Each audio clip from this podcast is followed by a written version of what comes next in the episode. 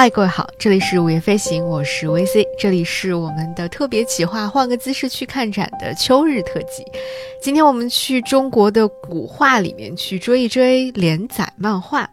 中国的古画和连载漫画这两个是不是有一点风马牛不相及？其实，在这儿我想说的是，中国古画当中的那些长卷。像大家非常熟悉的绘画作品《千里江山图》《清明上河图》，从某种程度上来说，就像是古画世界当中一种比较特殊的连载漫画的形式。特别是像《清明上河图》这种移步换景、人物众多而且剧情丰富的作品，真的会让人觉得有一种百看不厌、常看常新的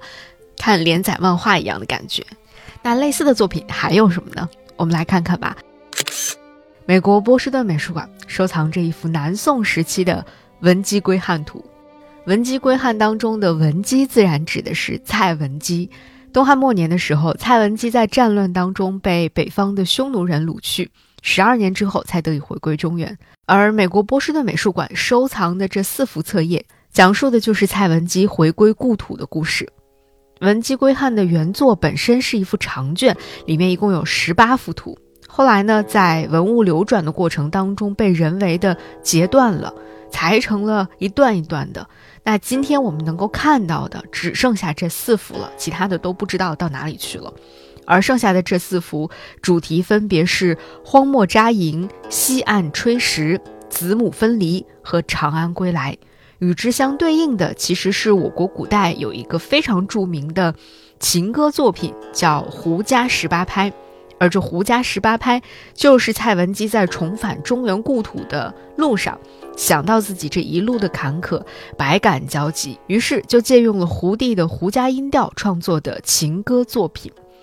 那由此说来呢，《文姬归汉》这一幅长卷可以说是非常具体的表现出了蔡文姬在归汉的路上到底是怎么在荒漠当中安营扎寨的，又如何在西边生火做饭来填饱肚子，以及到底是他和谁一起回来的？他回到长安之后又看到了怎样的景象？是我们今天能够看到的，呃，仅剩下来的这几幅图了。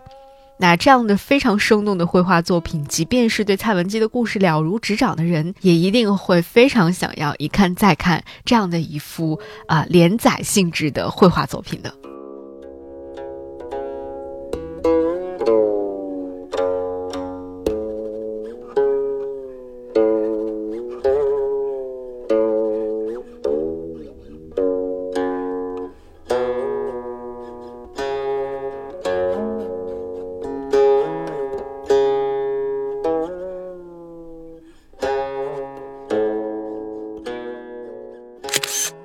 那第二幅连载绘画作品呢，是收藏在今天美国圣路易斯美术馆的元代赵雍所画的《狩猎人物图》。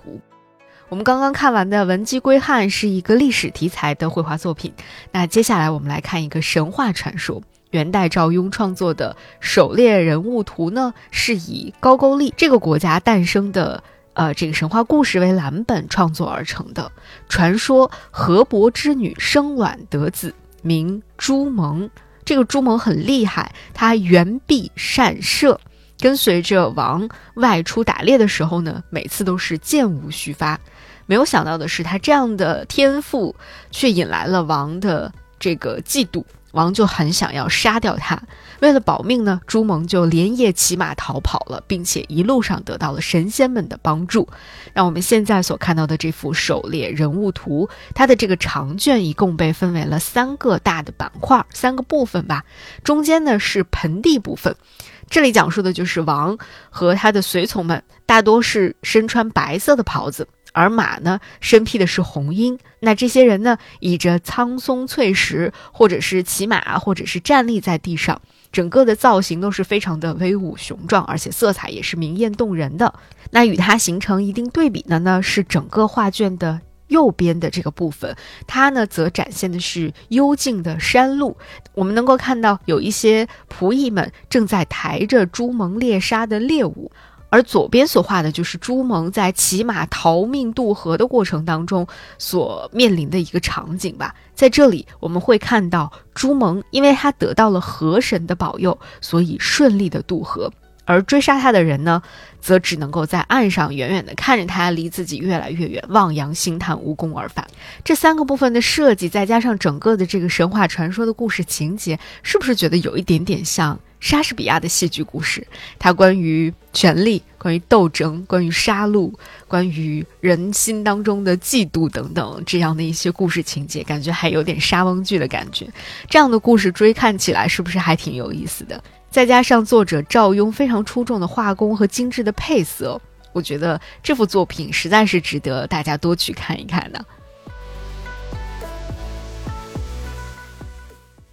那无论是我们更熟悉的《清明上河图》，还是刚刚看到的《文姬归汉》，以及这幅狩猎的人物图，我们都能够感受到中国长卷这种非常独特的艺术形式所呈现出的那种绘画作品的独特的魅力。它的那种散点透视的感觉，不仅能够把故事当中自然和人文的景色以及人物表现得非常的宏大壮丽，同时又很生动。另外，它就是能够让整个的长卷当中的这这个故事情节非常的完整，而且连贯，让人看完是有一种一气呵成的感觉。这样的一种长卷连载的绘画形式，我觉得实在是应该让我多追一追，请多出一些这样的作品来让我看一看吧。